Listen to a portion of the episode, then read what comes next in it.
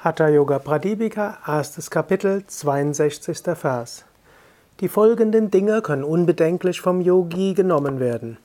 Weizen, Reis, Gerste, Zuckerwerk, Butter, Honig, Milch, Ghee, getrockneter Ingwer, Gurke, die fünf Küchenkräuter, rote Bohnen und gutes Wasser. Es ist hilfreich, immer wieder zu überlegen, ob deine normale Ernährung, die du täglich zu dir nimmst, dir wirklich bekommt. Gut bekömmliche Ernährung ist solche, die für den Körper gesund ist, die du gut verdauen kannst, die dir Prana gibt, die dir Prana gibt, während du isst, die dir Prana gibt, nachdem du gegessen hast, die dich leicht und spirituell fühlen lässt. Und es gibt alle möglichen Vorschriften und natürlich gibt es modernere Fassungen. Die Hatha Yoga Pradipika wurde ja in Indien im Mittelalter geschrieben. Ja, wichtig ist, dass du dir überlegst, ja, welche Nahrung ist die Normalnahrung, die gut für mich ist. Und es ist wichtig, immer wieder auch konsequent zu sein. Ja, es ist auch mal okay, wenn du mal über die Stränge schlägst und dann etwas zu dir nimmst, was vielleicht nicht ganz so gesund ist. Wissen musst du auch, zur Zeit von Svatmarama im indischen Mittelalter gab es noch nicht so viel Zuckerwerk wie heute. Wenn also dort empfiehlt süße Speisen, ist das nicht so wie heute eine im Supermarkt oder heutzutage sogar im Naturkostladen, wo alles voller Süßigkeiten ist, sondern da war das, was, wir, was damals als süß bezeichnet wurde, ist, werden wir vielleicht heute gar nicht so als süß nehmen.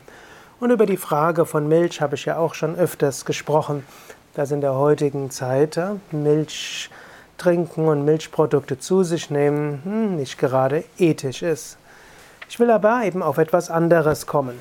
Es ist wichtig, immer wieder dir bewusst zu machen, was esse ich? Was ist meine normale Nahrung? Und immer wieder bewusst zu machen, ist das, was ich esse, wirklich gut für mich? Ist es gut für die Umwelt? Ist es gut für meine Meditation? Ist es gut für mein Prana? Auch über die physische Nahrung hinaus. Du nimmst den ganzen Tag etwas zu dir. Du nimmst Sinneseindrücke zu dir. Du hörst Dinge, du siehst Dinge, du riechst Dinge.